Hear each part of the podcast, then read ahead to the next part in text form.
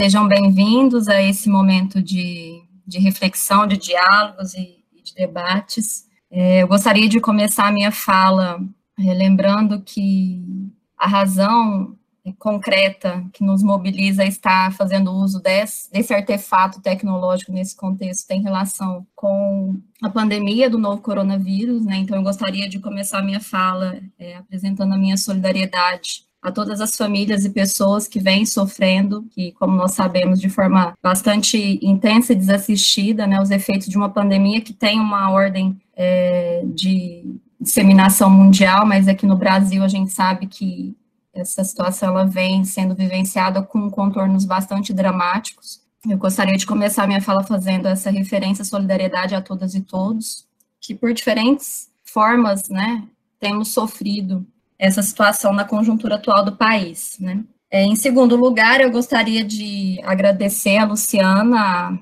e, finalmente, né, estender os meus agradecimentos a todas e todos que estão aqui presentes, é, o pessoal que está inscrito no projeto de, do Círculo de Leituras, que estão dispostas a pensar esse problema tão, tão importante né, para nós, é, desejando que a gente possa aqui trocar algumas reflexões né, sobre essa temática da EAD.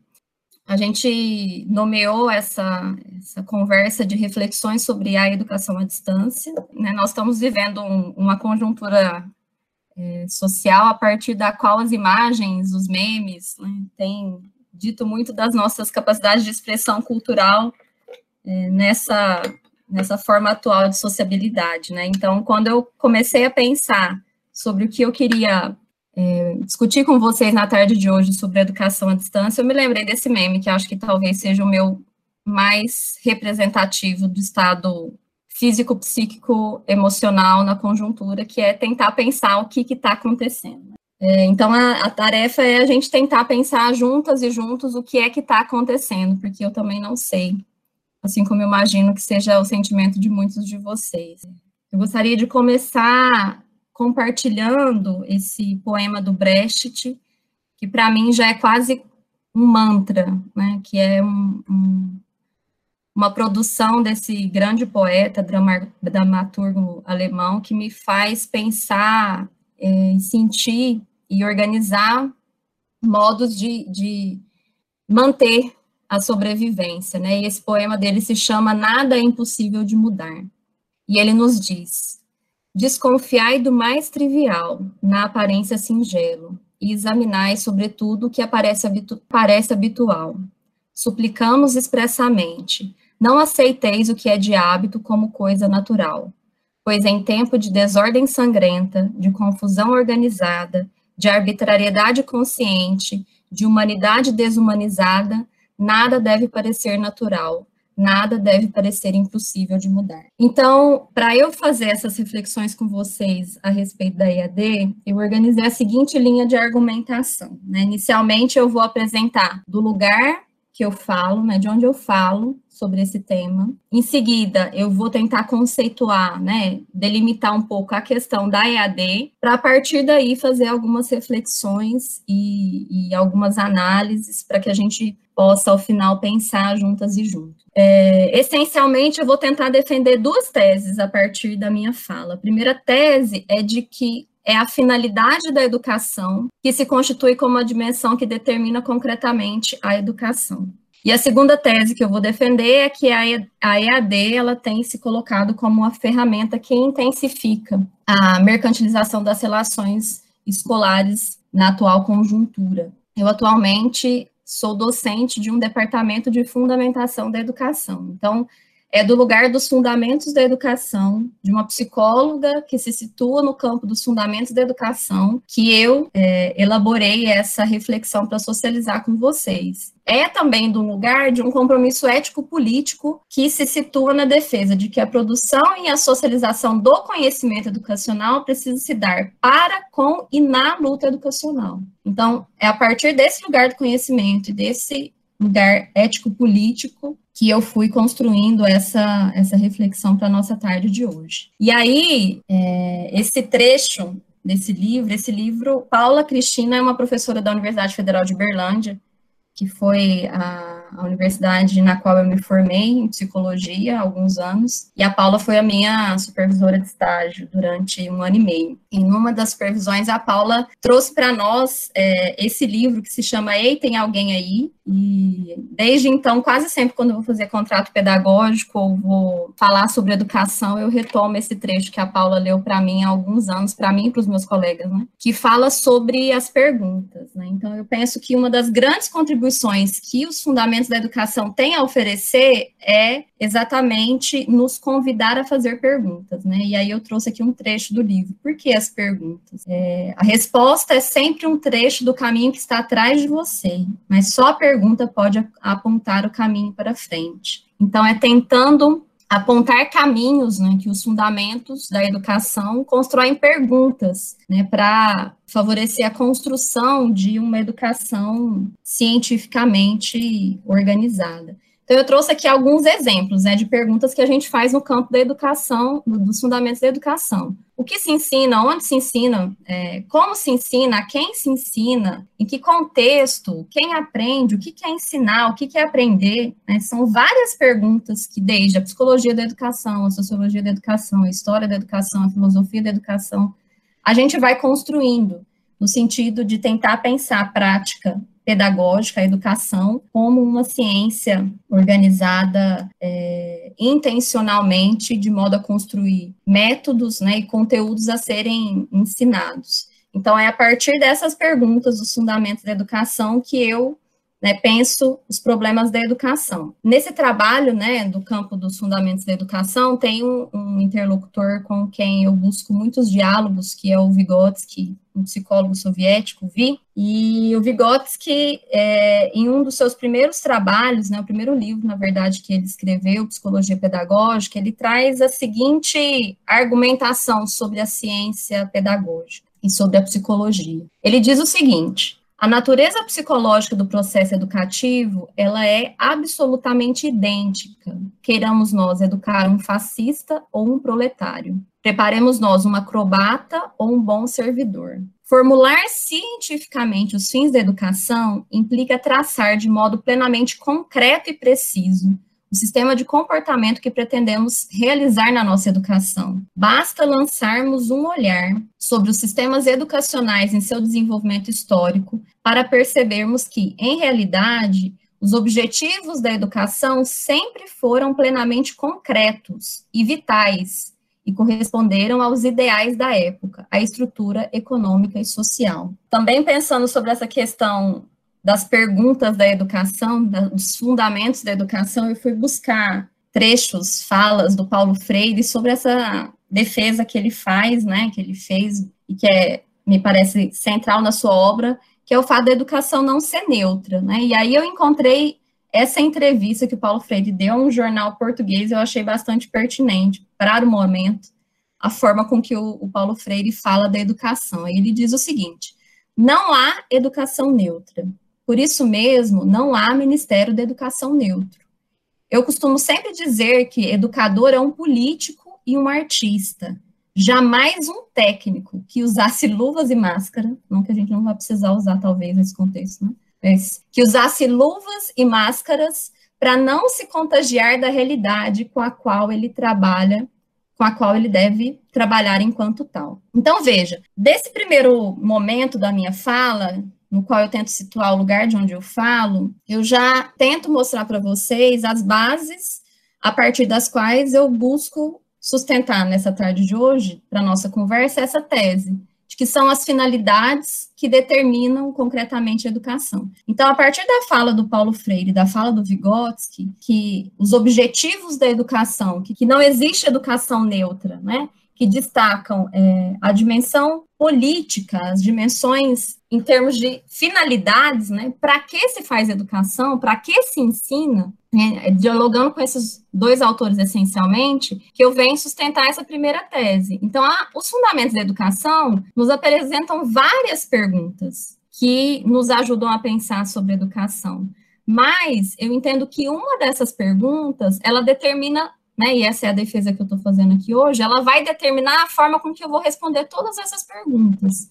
Então, para que se ensina? As finalidades da atividade pedagógica, elas vão determinar todas as outras perguntas que a gente tem que se fazer sobre educação. Então, o que eu vou ensinar está diretamente determinado e vinculado do para que eu estou ensinando. Né? A quem eu vou ensinar tem total relação com essa problematização sobre as finalidades, né? sobre as finalidades da educação. Porque é, esses autores partem da concepção de que em uma sociedade dividida em classes sociais, em uma sociedade estruturalmente desigual, não existe neutralidade nas práticas pedagógicas. Então, quais são as finalidades, os objetivos que orientam a minha prática enquanto docente? Ou a organização de uma política pública educacional, ou um projeto de educação né, para um país num contexto é, de uma pandemia todas essas questões vão ser essencialmente determinadas pelas finalidades que orientam a educação. Né? E aí eu quero, a partir do meu lugar, né, enquanto professora, trazer esta primeira tese para a nossa conversa. Pensar EAD, refletir sobre, refletir sobre EAD, tem como um elemento central que a gente se coloque e problematize para que nós estamos é, propondo o uso, a prática, né, as relações pedagógicas mediadas pela educação à distância. Nesse sentido, o que eu vou propor aqui para a gente discutir não tem relação com uma discussão que vai dizer se a EAD é boa ou ruim em si. Porque, por exemplo, no nosso departamento, a gente tem dois colegas, né, a Marília e o Edson, que estão na coordenação de um curso de pedagogia em EAD, que são dos profissionais que eu mais respeito e que fazem um trabalho extremamente importante e interessante a partir da EAD, né? Então, o que eu vou defender e discutir aqui com vocês hoje não tem relação com uma valorização é, pejorativa ou a um elogio da EAD em si, nem tem relação com uma tentativa de negar a experiência, experiências exitosas, interessantes, socialmente comprometidas com a democratização do acesso ao ensino superior, essencialmente a partir dessa modalidade de ensino. Então, aqui eu não, não vou fazer uma argumentação dizendo que a EAD é boa ou ruim, né? Mas, quando eu coloco que a finalidade é o que orienta concretamente a proposição e a efetivação de um projeto educativo, eu vou me fazer a seguinte pergunta: quais são as finalidades? A que tem servido a EAD, considerando o projeto de sociedade de, educação em curso, né, que muitos teóricos têm nomeado como um projeto é, ultraliberal, principalmente considerando a conjuntura social e política brasileira. Bom, sobre o que nós estamos falando, né? Reflexões, reflexões sobre a EAD. O que, que é EAD? Então, nesse segundo momento, eu vou apresentar três pontos né, para nossa reflexão. Primeiro, que seria conceitualmente a EAD. Segundo, falar um pouco sobre o que tem acontecido em termos de, de portarias e de legislação a respeito do ensino no Brasil no contexto da pandemia. E, em último lugar, uma problematização importante, que é a diferenciação da EAD e do ensino remoto, né? Porque é, nos momentos iniciais de discussão sobre como a gente ia encaminhar é, a educação no Brasil no contexto da pandemia, houve toda uma discussão a respeito exatamente da IAD, né? Ocorre que desde abril para cá, né, nós temos aí um outro conceito importante, uma outra estratégia importante que é o ensino remoto, que tem sido utilizado para gente pensar como as estratégias de educação estão postas nesse contexto. Então, primeiramente, o que seria a EAD? A Lei de Diretrizes e Bases da Educação Brasileira organiza a educação em níveis e em modalidades. Né? Então, a EAD é uma modalidade de ensino. Historicamente, essencialmente, os defensores da EAD apresentam essa modalidade de ensino como uma forma a partir da qual a gente poderia superar as distâncias geográficas a menor custo. E essa superação das distâncias faria com que a educação chegasse a populações é, que anteriormente não teriam acesso a instituições educativas de ensino superior, essencialmente. Então, a EAD, ela se, se coloca como uma possibilidade de expansão das oportunidades educacionais e democratização do acesso à educação. E, além disso, né, se coloca como uma, possibilidade de flexibilização para os professores e para os alunos a partir do uso das tecnologias de informação e comunicação. Então, essa é uma conceituação, né, que diz das intenções iniciais da EAD. E a EAD ela foi praticada no Brasil durante muito tempo sem regulamentação. Né? Então, é dos anos 2000 é, que constam as regulamentações é, vinculadas à prática da educação à distância. E aí, em 2006, a partir de um decreto 5.800, se institui a Universidade Aberta do Brasil, que é uma universidade a partir da qual muitos cursos é, de graduação são ofertados a partir da modalidade de educação à distância. Né? Então, qual era a finalidade da Universidade Aberta do Brasil? Expandir e interiorizar a oferta de cursos e programas de graduação superior no país, então, foi colocada como uma estratégia de expansão do ensino superior, e são ainda objetivos da Universidade Aberta do Brasil. Primeiro, oferecer prioritariamente, essa é uma das questões muito importantes para a nossa discussão, cursos de licenciatura, né? Então, a, a, EAD já vem aí há algum tempo, né? como eu estou dizendo, a discussão sobre EAD não é de agora, e a EAD vem ocupando um espaço no ensino superior já há algum tempo. E isso é, essencialmente no campo das licenciaturas, né? Essencialmente nos convida a pensar sobre como é que a gente tem pensado a formação de professores. Então, para oferecer cursos de licenciatura na formação inicial e continuada de professores, oferecer cursos superiores para capacitação de dirigentes, gestores e trabalhadores em educação básica e ampliar o acesso à educação superior pública, reduzindo as desigualdades de oferta de ensino superior entre as diferentes regiões do país. Então, de uma forma geral, a EAD, como uma modalidade de ensino, se propõe a encurtar distâncias, democratizar o acesso, né? trazer a possibilidade de uma formação no nível superior de, de grupos sociais que tradicionalmente não tiveram é, garantido o seu direito de acesso a esse nível de ensino. Muitas questões foram colocadas sobre a regulamentação da EAD, e em 2016, o Conselho Nacional de Educação cria uma resolução que vai tentar, então, é, contribuir para essa é, normatização e construção de uma legislação sobre educação à distância. E aí, nessa resolução, no artigo 2 ah, se conceitua o que, que é a educação à distância. Então, a educação à distância é caracterizada como uma modalidade educacional na qual a mediação didático-pedagógica nos processos de ensino-aprendizagem ocorre com a utilização de meios e tecnologias de informação e comunicação, com pessoal qualificado, políticas de acesso, acompanhamento e avaliação compatíveis, entre outros, de modo que se propicia ainda maior articulação e efetivação, e efetiva integração e complementariedade entre a presencialidade e a virtualidade real, o local e o global, a subjetividade e a participação democrática nos processos de ensino e aprendizagem em rede, envolvendo estudantes e profissionais da educação, que desenvolvem atividades educativas em diferentes, em lugares e tempos diversos. Então, de uma forma geral, é, para a gente entender essa modalidade de de educação à distância, é, impossível, é necessário e é possível identificar que os motivos iniciais, né, que são utilizados em defesa dessa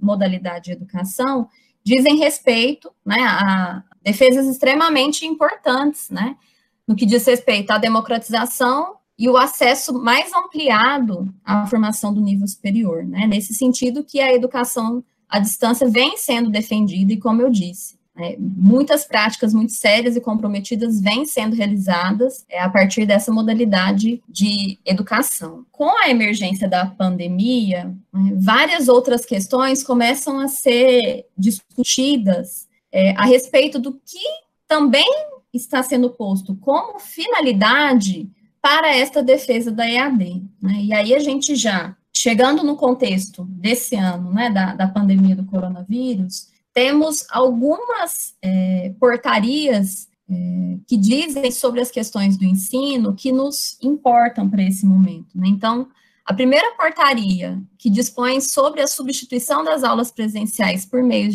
digitais foi promulgada no dia 17 de março. Então, essa portaria, a 343, trazia dois artigos. O primeiro dizia o seguinte: autoriza-se, autoriza né, autorizar em caráter excepcional a substituição das disciplinas presenciais em andamento por aulas que utilizem meios e tecnologias de informação e comunicação.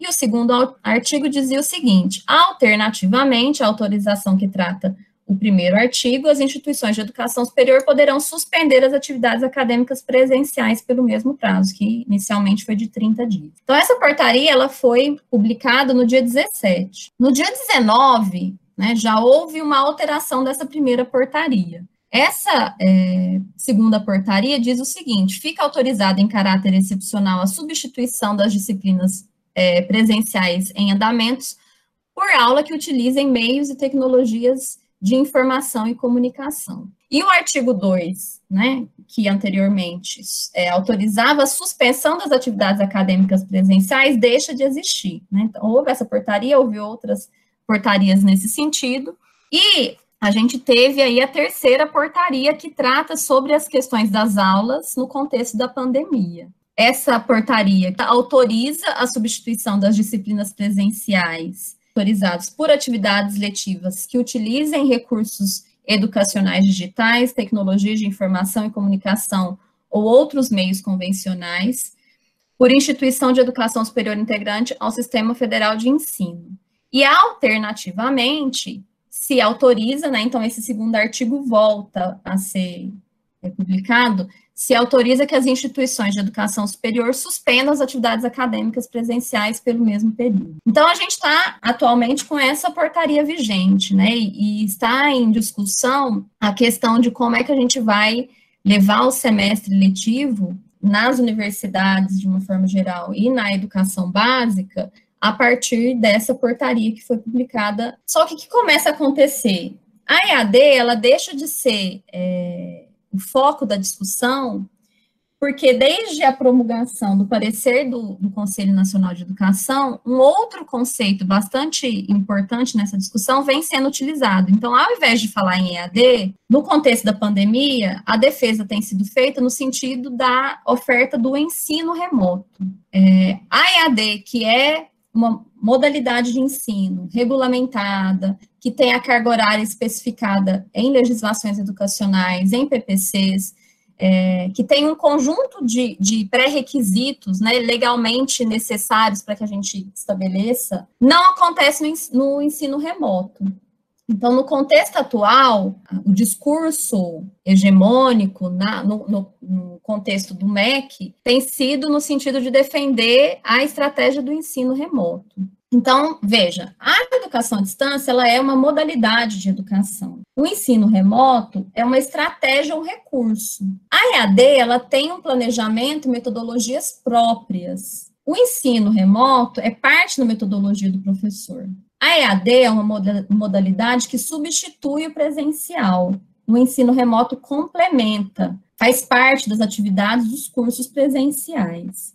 A EAD tem uma carga horária diluída em atividades que podem ser feitas ao mesmo tempo ou atividades assíncronas, que o professor é, deixa um material de estudo, algum vídeo, alguma atividade, né, que pode ser feita pelos estudantes em um outro horário que não ao mesmo tempo que o professor, né, o que a gente chama de atividades assíncronas. O ensino remoto faz parte é, de um trabalho no qual o ensino presencial se utiliza de meios e tecnologias de informação e comunicação. A EAD tem um PPC próprio, uma carga horária prevista legalmente, o ensino remoto não, não tem limites legais. Na EAD não há reprovação por falta, no ensino remoto tem um controle da frequência, a EAD tem todo um, um conjunto né, de profissionais que estão é, vinculados à formação das pessoas submetidas a essa modalidade de ensino, tutor, orientador, o professor, que tem dias previstos e horários previstos de acesso, né, isso é combinado com os estudantes que estão em formação, o ensino remoto não tem tutor e é sempre conduzido pelo professor. A EAD exige um local de apoio presencial, então, na verdade, a EAD no Brasil é uma realidade semipresencial, porque todos os cursos de EAD precisam ter um polo presencial de apoio, os estudantes fazem avaliação presencialmente. O ensino remoto tem o contato presencial e esse contato é feito no curso presencial, porque ele é uma estratégia complementar né, dos cursos presenciais, como eu já disse. A EAD pode acontecer de forma totalmente assíncrona, o ensino remoto de forma obrigatória alterna atividades síncronas e assíncronas. Na EAD, o aluno é o agente do processo, o professor orienta, né, essa ideia de que o aluno está ali para aprender, aprender, e o ensino remoto, o professor é mais presente, e essencialmente, né, essa é uma discussão muito importante no contexto da pandemia. O estudante que opta pelo ensino à distância, ele não pode, em tese, alegar a impossibilidade ou dificuldade de meios para realizar as atividades do curso, porque ele já aceita a escolha dessa modalidade, que é uma modalidade que se dá essencialmente a partir das tecnologias de informação e comunicação. No ensino remoto, não. No ensino remoto, o aluno não pode ser obrigado ou coagido a participar, porque ele não escolheu por essa atividade remota, né? Então, é, e não necessariamente eles têm, ele tem os meios que demanda esse tipo de ensino. A discussão da EAD, do ensino remoto no contexto da pandemia, ela mostra que existem para nós várias narrativas, várias interpretações sobre o que é o ensino a partir do uso das tecnologias, né? é, mostra que a dela traz no bojo da sua argumentação a defesa de que essa modalidade de ensino pode favorecer a democratização do acesso ao ensino superior, mas essencialmente, é, no contexto da pandemia, a EAD mostra que existem várias condições é, necessárias para execução dessas atividades que quando a gente faz a defesa do ensino remoto, elas deixam de existir. Então, essencialmente, esses dois momentos que eu tento apresentar para vocês, de onde eu falo e o que, que é EAD, elas servem como um, um ponto de partida, né, como a base, a partir da qual eu gostaria de apresentar, então, o, objeto central dessa discussão, que são as reflexões sobre a EAD. Que a EAD, apesar de todas essas motivações no que diz respeito a democratização do ensino, ela tem efetivamente, concretamente, sido utilizada como uma ferramenta que leva à intensificação da mercantilização das relações escolares. Então, a despeito de estar escrito nos documentos oficiais que essa modalidade de ensino ela serve à democratização do acesso ao ensino, na verdade, o que a, as práticas da EAD, a partir das finalidades que a dirigem concretamente nesse contexto social, tem levado à mercantilização, à intensificação da mercantilização dessas relações escolares.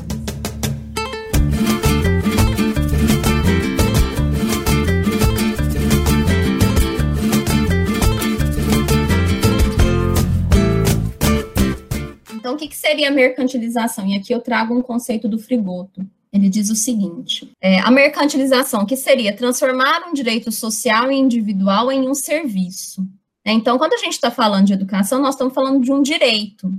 E o que, que significa mercantilizar a educação? Entender a educação como um serviço, não como um direito. Então, é, a mercantilização faz com que um direito se torne um serviço, uma mercadoria, e que deixe de ser é, o dever do Estado e passe a ser um produto adquirível no mercado. Né? Então, mercantilizar significa tornar um direito é, uma mercadoria. Então, em que medida a EAD contribui para que a educação se torne uma mercadoria? Isso a gente pode depreender inicialmente do, dos discursos feitos de organismos internacionais sobre a educação e sobre o papel da EAD na educação. Então, lá no final do século passado, né, em 99, o Banco Mundial dizia o seguinte: a EAD é uma via para abordar as necessidades educativas dos grupos geograficamente isolados das instituições públicas convencionais de ensino. Nesse contexto da pandemia, o que, que esses organismos internacionais têm dito da EAD? Diante da ideia de que a suspensão das atividades presenciais nas instituições escolares impacta um contingente gigantesco de estudantes, né? Aqui os números são de 1,6 bilhões de estudantes que em mais de 170 países deixam de ter acesso às instituições escolares a partir da necessária medida de isolamento social, o que, que o Banco Mundial orienta? Né? Qual a avaliação é, do banco diante das, da suspensão é, das atividades escolares? Eles avaliam o seguinte: a interrupção do calendário escolar por tempo indeterminado causará perdas educacionais irreparáveis Diante disso, o que, que se orienta?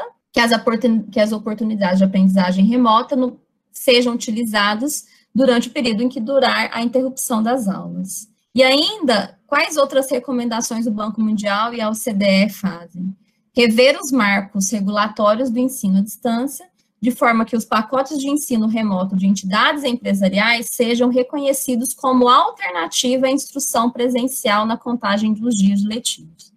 Então, essa já é uma primeira questão importante, né? Por que será que o Banco Mundial né, e essas esses organismos financeiros internacionais se preocupam tanto com a educação, né? E aqui eles estão dizendo o seguinte: nós precisamos usar o ensino remoto, essa é uma estratégia indispensável no contexto da pandemia. Já existe, né, há algum tempo, um processo por meio do qual a ideia de que a educação é uma mercadoria é, orienta propostas nas quais a EAD vem se colocando como uma, uma realidade necessária e indispensável para a educação. Acontece que, quando a gente está falando no contexto de uma pandemia, qual seria as condições que a gente tem para que os estudantes usem a educação à distância, né? acessem o ensino remoto. Né? Então, a gente tem dados que mostram o seguinte: as condições concretas para no Brasil para se conectar são dessas representações aí com esses números. 20% dos domicílios brasileiros não contam com conexão da internet. Isso quer dizer que 42 milhões de pessoas, dentre as quais 7 milhões são estudantes, estão matriculados em escolas públicas, não têm acesso à internet em suas casas. Em 40% das casas no Brasil não existe computador e os que existem não dão conta de dar as condições mínimas de conexão, né? E além disso, são usados por mais de três pessoas. O Comitê Gestor da Internet fala o que sobre os nossos dados no contexto da escola? 57% dos professores afirmam que a internet que eles utilizam é do celular. Então, 57% dos professores não têm conexão banda larga para realizar as suas atividades pedagógicas. Uh, 49% declaram ter utilizado eh, essa internet por 3G ou 4G. 27% dos alunos utilizam a própria conexão durante a realização das atividades. No contexto rural, essa realidade é ainda mais difícil, né? Os, os gestores das escolas, 52% deles afirmam que utilizam a internet dos seus próprios celulares para realizar as atividades nas escolas. Então, e muitos dessas famílias e desses estudantes têm o celular como único meio de acesso à internet. A partir do censo de, é, da educação superior de, de 2017, a gente é, primeiro precisa entender algumas questões sobre o número de matrícula. 75% das matrículas, elas já é, no modo presencial, elas já estão no setor privado. 91% das matrículas da modalidade à distância já estão no setor privado. Então, quer dizer, já é o setor privado, já é o setor como um serviço que atende a questão da, da educação superior no Brasil e, essencialmente, da educação à distância. E, em termos gerais, a educação à distância já representa 21% das matrículas da educação superior no Brasil. De acordo ainda com o censo de 2017, que é o último censo da educação superior que a gente tem acesso, os números, de 2006 a 2017, o número de matrículas no ensino presencial aumentou 40%, e na modalidade à distância cresceu 550%. É importante dizer ainda que a Fundação Lehman, que é uma das fundações que trabalha na produção de materiais para educação à distância, de plataformas, né, de, de apostilas, já está presente em 20 estados brasileiros, a partir de parcerias com as secretarias estaduais, para fornecer plataforma é, de rede digital. Para a gente entender também a questão da educação à distância, existem outros números que nos interessam, né? Quando a gente fala que educação é mercadoria, nós estamos falando de, de números que atingem essas cifras. Vejam, de 2003 a 2017, é, os gastos com a União ampliou, foram ampliados em 167%. Desses gastos com as universidades federais, né, e aqui na, no caso a gente está falando de investimentos, né, a palavra gastos não é mais adequada. Os investimentos cresceram 155%. E no setor privado, por meio do ProUni do FIES, o investimento da União na educação cresceu 1.225%. No período, né, só comparativamente, né, do que se investe, nesse mesmo período em que o governo é, investiu 28 bilhões na educação, no setor privado, né, ele investiu 16,5 trilhões no pagamento dos juros e amortiza amortização da dívida pública interna e externa. Né? E ainda falando sobre cifras, em 2015, o FIES representou 70% da receita líquida é, da Croton, né? E 55% do grupo Estácio, ou seja, o FIES, né, que, que são gastos públicos, representam grande parte do orçamento dessas empresas privadas que oferecem é, serviços educativos. Qual outro problema a gente precisa entender para pensar a EAD nesse contexto? É importante a gente pensar como é que as alternativas de ensino estão sendo postas no contexto da pandemia e quem é que está dirigindo esse, esse processo. Né? E aí, quando a gente fala é, das portarias emitidas pelo MEC, né, do parecer do Conselho Nacional de Educação sobre a educação no contexto da pandemia, a gente tem, né, é, a partir dos estudos da discussão que o Daniel Cara, que o Roberto Lerrer, né, e o Colemarx, que é o coletivo que ele participa, tem apontado para nós. E essas discussões, elas evidenciam que é o setor é, privado, é o setor mercantil que está é, pautando e organizando as discussões sobre os rumos da educação no contexto da pandemia, né, e essencialmente por meio da organização Todos pela Educação. Então, o Todos pela Educação foi quem organizou a reunião do Conselho Nacional de Educação, junto com a União Nacional de Dirigentes, do Conselho Nacional de Secretários de Educação, que também contou com representantes do Banco Mundial, que é, organizou esse parecer que tem sido utilizado por várias universidades, inclusive a UFPB, como a, a, a, base e a justificativa a partir da qual os projetos de ensino remoto no contexto da pandemia têm sido lançados. Então, qual foi o princípio que orientou essa reunião? por meio da qual o Conselho Nacional de Educação construiu um parecer para orientar as práticas pedagógicas no contexto da pandemia. A partir da direção do Todos pela Educação, que foi extremamente fiel às recomendações da, dos organismos internacionais, o que se prescreveu para o Brasil no contexto educativo é, dentro da pandemia, né, dentro do contexto da pandemia, foi o uso das aulas remotas. Para o uso dessas aulas remotas, estão sendo disponibilizados vários pacotes pedagógicos é, que são utilizados no ensino à distância, que é, mostram que essas decisões elas estão essencialmente postas para a abertura da educação como ainda mais um espaço a ser ocupado dirigido por essas instituições financeiras, colocando e intensificando a dimensão mercantil da educação. E aí, como se não bastasse as propostas para o ensino remoto no contexto da pandemia, organizadas e pautadas por essas é, organizações, essencialmente pelo Todos pela Educação e essencialmente pelo empresariado, a gente já encontra, a partir das orientações das recomendações do Todos pela Educação, sugestão, sugestões para o pós-pandemia, né? Então, eu fiquei pensando, coloquei aqui esse menu. Então, não é só isso, não é que ele já tem uma solução pronta e pacotes dados para a gente pensar o ensino no contexto da pandemia. Ele já tem também sugestões para o pós-pandemia. Então, para amenizar as defasagens causadas pela pandemia, eles já estão colocando aqui a necessidade do uso do ensino remoto como uma forma de reforço, de ajudar a aceleração da aprendizagem dos alunos, enfim. Então, a partir de tudo isso que eu estou falando, como é que as análises nos ajudam a fazer essa defesa de que existe uma intensificação é, da mercantilização da educação a partir da EAD e do ensino remoto? Primeiro que a gente percebe no momento atual, principalmente com o atual governo e com o MEC, é um esfacelamento dos sistemas públicos de ensino. As questões públicas, elas estão sendo dirimidas em nome da, dos interesses privados. Existe um rebaixamento na formação pedagógica escolar que se oferece a partir desses, desse, dessa forma de ensino. Desqualifica-se o trabalho do professor, né, que muitas vezes ele fica apenas como um transferidor de atividades. Né? Essa perspectiva de direção mercantil, mercadológica da educação reduz o financiamento público, acaba pauperizando as escolas, incentiva a privatização, né, amplia a privatização da educação,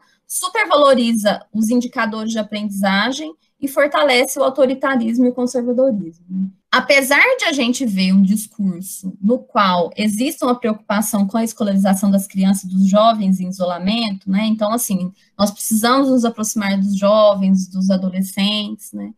O que é, os organismos internacionais, muitos governos e o empresariado oculta é o fato de que existe um interesse econômico que sobrepõe-se aos interesses pedagógicos. Né? Então, como eu coloquei é, já lá anteriormente, existem muitos é, recursos públicos que são destinados a essas empresas, e no contexto desse ano de 2020 ainda, existe toda uma discussão do empresariado pautando a gestão do próprio Fundeb, que vence esse ano, né?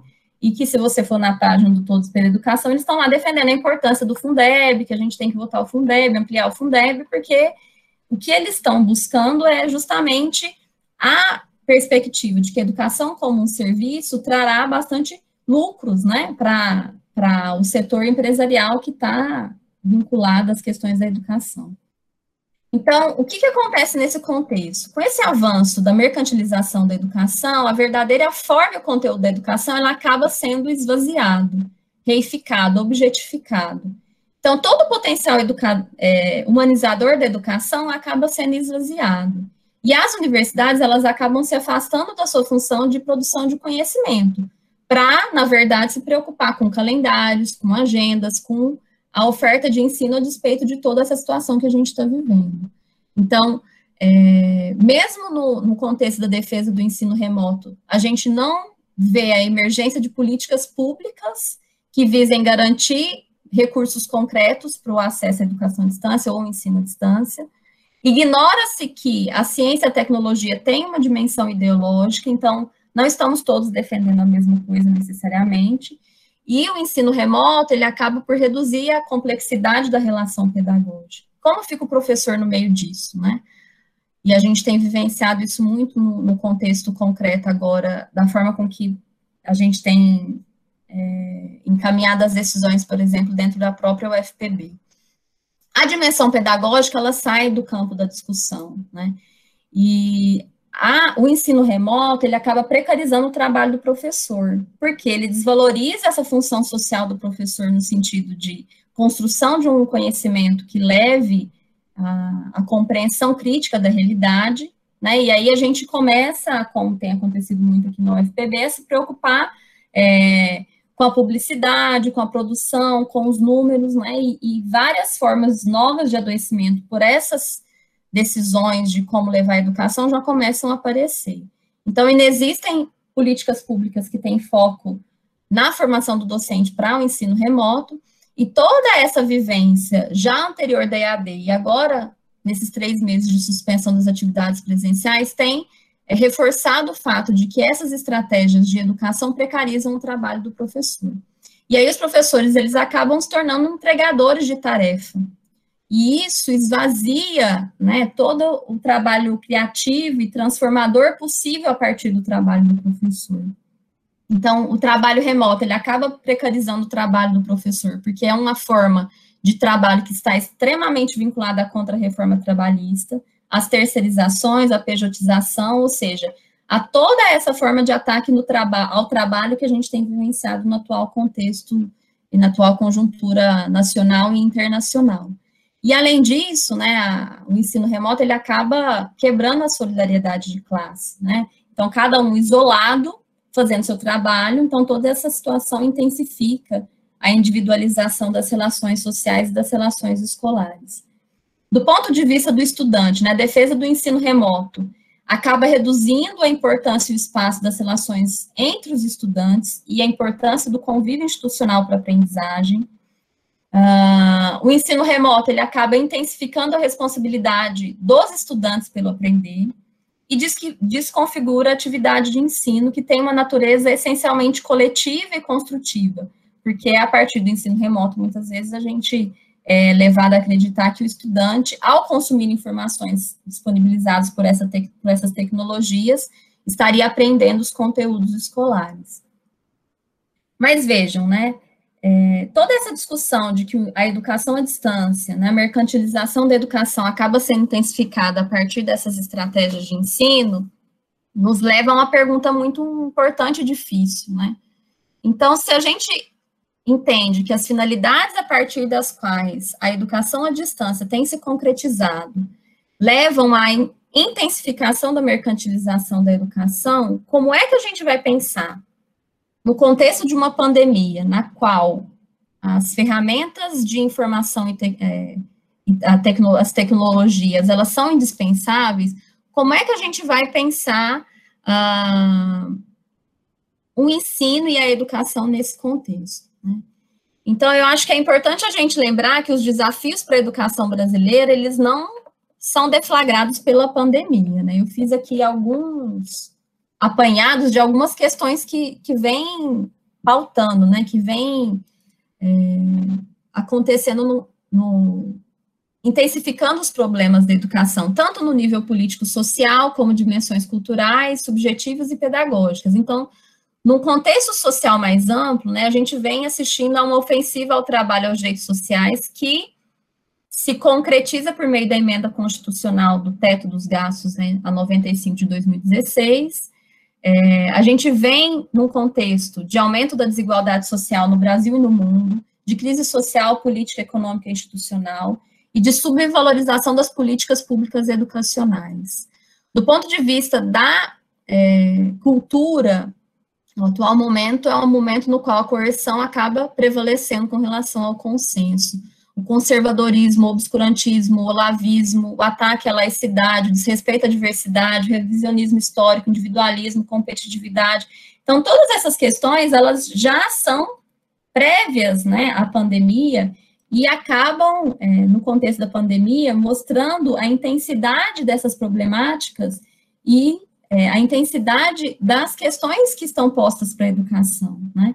Que, do ponto de vista subjetivo, acabam levando ao sofrimento, à intensificação do, do sofrimento psíquico, a sensação de desenraizamento social e cultural, a desesperança e a apatia, que no contexto pedagógico se reflete a partir de péssimas condições das instituições escolares, das instituições de ensino superior, a desvalorização dos professores, o esvaziamento dos conteúdos científicos, a cultura do produtivismo, do autoritarismo, o gerencialismo e a privatização, projetos como escola sem partida, militarização, a passividade e a solidão dentro da escola. Então, é, na verdade, o que a gente tem para pensar com relação à educação no contexto da pandemia diz mais respeito a problemas que são da educação anteriores à pandemia do coronavírus, né? Então, é, alguns princípios que me parecem muito importantes para a gente pensar quais seriam os projetos possíveis da educação no contexto da pandemia, né? Primeiro é a perspectiva de que a educação ela deve ser uma prática subversiva e não uma prática de adaptação. E nesse sentido, né, esse movimento que a gente vem assistindo do governo federal, é, respaldado pelo parecer do Conselho Nacional de Educação, é, defendido em muitas universidades, como a gente vem vivenciando de uma forma bastante difícil aqui na própria UFPB, é, o que a gente percebe é que a tentativa de manter as agendas, manter o calendário, manter a normalidade e pensar que a gente vai simplesmente transferir as aulas presenciais para o ensino remoto acaba forjando uma sensação de normalidade que essencialmente serve a, ao não debate de problemas da infraestrutura da educação. Então, é, o que me parece é que pensar a educação no contexto da pandemia significa, na verdade, pensar os problemas anteriores à educação e pensar as finalidades da própria educação, antes mesmo de pensar quais são as questões e as dificuldades que nos aparecem no contexto da pandemia. Né? Então, é, outro princípio que eu acho importante para a gente discutir a educação no contexto da pandemia é que nesse contexto da situação que a gente está vivendo, as políticas públicas elas deveriam ter como princípio central a garantia da vida, da saúde, né, física e mental das pessoas e da coletividade, né, e não a manutenção das agendas e essa é, falsa sensação de normalidade. É, ver uma grande preocupação nas soluções, né, vindas de cima para baixo, nos pacotes prontos que essas instituições mercantis têm para nos oferecer, mas a gente ainda, apesar de três meses de suspensão das atividades presenciais, tem dificuldade de ter acesso às condições concretas das pessoas, né, dos professores, dos estudantes, enfim, da comunidade que está vinculada é, às instituições educativas. É, é, importante a discussão sobre a Política Nacional de Assistência Estudantil, que precisa ser analisada e ampliada para garantir que as pessoas tenham condições de permanecer nas universidades, quando a gente está falando no contexto da universidade pública, né, e, e, e, essencialmente pensar o que os estudantes precisam para estar nas instituições de ensino. E nesse contexto, uma questão que é muito importante, que também a gente não tem discutido, diz respeito à própria infraestrutura das escolas e da universidade, que de uma forma geral já é extremamente precarizada, né, exaurida, mas que é, não vem sendo objeto de discussão. Então, nós temos aí um desafio de vamos ou não voltar às atividades presenciais, e nós não estamos falando de que grande parte das escolas brasileiras não tem água, né, de que na UFPB tem um monte de banheiro que a gente não tem sabonete. Então, como é que nós vamos falar das condições mínimas de infraestrutura das universidades para que a gente pense qual seria né, a possibilidade de ocupação desses espaços presencialmente no contexto de uma pandemia. Quais as medidas sanitárias e de segurança seriam necessárias de ser garantidas? Algumas outras questões que são essenciais. Né? A produção coletiva precisa se sobrepor às questões individuais. Individualmente, a gente não vai conseguir pensar saídas para essas questões. Né? Este é um problema estrutural desse modo de organização social, que se reproduz essencialmente no contexto da escola e que serve à manutenção dessas problemáticas que são anteriores à pandemia. Então, a educação ela precisa ser entendida como um bem público e não como uma mercadoria. Né? As produções coletivas elas se sobrepõem ao individualismo porque elas complexificam, enriquecem é, as possibilidades de enfrentamento dos problemas que a gente tem no campo da educação. Então, o conhecimento ele não é uma mercadoria, ele é um bem comum. E a educação ela não está aqui para desenvolver habilidades emocionais, socioemocionais, né? Ah, os pensamentos positivos, nem toda essa ideologia pedagógica e psicológica que está colocada no contexto atual. A educação é uma educação que precisa ser é, uma educação de esperança, mas de indignação diante dessas situações que nós estamos vivendo. E uma educação que traga cura e não um adoecimento, como disse a Guajajara nesse texto do livro Educação para uma Democracia. Então, alguns encaminhamentos práticos que eu fui é, encontrando, né? Então, essa discussão da EAD como a intensificação da mercantilização mostra que a gente precisa não discutir a EAD o ensino remoto em si, mas que o mais importante nessa discussão nesse momento é criar contextos coletivos de análise, de debate de questões que dizem respeito às condições essenciais para que a educação funcione, não a educação como ela vinha funcionando antes, mas que a educação funcione como um meio de formação e de transformação e de humanização, né? e não como um mercado de títulos, né? não como um serviço a ser vendido. Então, no contexto da pandemia, existem algumas pautas que são muito importantes para a gente pensar o acesso ao ensino, né, tanto na educação básica como na educação superior. Uma primeira questão que a gente precisa discutir e pautar é a revogação da emenda constitucional que coloca um teto nos gastos públicos em saúde, assistência social e educação. Uma outra questão para a gente pensar em ensino remoto é, diz respeito a, a discutir as próprias condições de moradia das pessoas. Nós temos aqui alguns dados do censo de 2010, que é antigo, mas é um, ainda um censo que a gente tem os dados mais formalizados, sobre os déficits de moradia, sobre as famílias que não têm condição de pagar aluguel, né, sobre as casas que são divididas, sobre as casas que não têm água. Né? Então, a gente tem 24 milhões de brasileiros que não têm água em casa, que não possuem água encanada. Então, como é que nós vamos falar de medidas básicas de proteção e de garantia de não disseminação do coronavírus nesse contexto de 24 milhões de pessoas que não têm água encanada em casa. Uh, além disso, existem outras questões com relação às condições necessárias para discutir o ensino, que dizem respeito à necessidade de democratização do acesso à conexão à internet. Né? A gente sabe que o problema não é só a garantia da conexão em, é, à internet, mas isso é uma questão básica. E nos estudos, nas discussões que, que eu fui entrando em contato, né, eu, eu não sei se vocês conhecem ou desconhecia, existe um fundo de universalização dos serviços de telecomunicação, né, que foi instituído por uma lei em 2000. E esse fundo atualmente já tem acumulados 22 bilhões de reais, que é um dinheiro público que pode ser pautado e organizado para a garantia dessas condições dos estudantes de acesso à internet para que eles possam fazer desde as suas casas as suas atividades. Uma outra questão é de uma discussão indispensável diz respeito à própria condição de trabalho dos professores. Né, com o contexto da pandemia, a gente tem assistido a demissão de vários professores nas escolas privadas, é, professores que estavam contratados como horistas ou temporários nas redes públicas têm sido demitidas, demitidos, então num contexto em que a gente deveria estar discutindo a ampliação do número de professores para garantir a, a manutenção de turmas menores, que são condições necessárias para o retorno às atividades presenciais com as medidas de segurança sanitária, a gente está vivendo, na verdade, uma diminuição do número de professores ao invés de um aumento, né, de pensar as condições de contratação e de qualidade do trabalho dos professores. Uma outra questão essencial de diz respeito à defesa da renda mínima, uma garantia, um direito que tem sido garantido ainda de uma forma muito precarizada. E uma outra discussão bastante importante, né, que o Leher traz, esses pontos ele tra vem trazendo, ele tem discutido e produzido muito sobre formas de encaminhamento dos desafios da educação na pandemia. O fato de que a gente precisa começar a construir os nossos próprios ambientes virtuais. Né, a Google, né, o Google Meet, Google Class, né, essas grandes empresas é, de informação, elas são as empresas que estão oferecendo as condições mínimas e básicas e que estão, portanto, pautando e, e, orientando a forma com que a gente está resolvendo as questões, ou resolvendo não, encaminhando as questões é, educativas no contexto da pandemia no Brasil. O que, que me parece ser importante para a gente discutir a educação no contexto da pandemia? São duas questões essenciais. Primeiro, a gente precisa discutir condições. Se a gente vai fazer uma defesa de ensino remoto, quais são as condições para isso? Se a gente vai falar que nós vamos defender o ensino híbrido, presencial e remoto, quais são as condições para isso?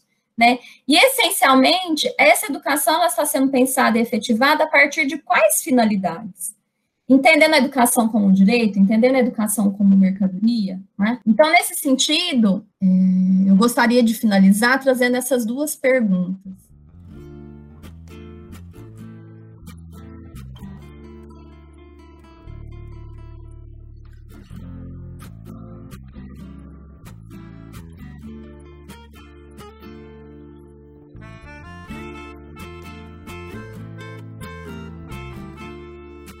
Agradeço muito a paciência de todo mundo e a presença, e a gente vai se falando. Espero que o quanto antes, presencialmente, para a gente poder se abraçar e seguir juntos na indignação que a realidade deve nos produzir.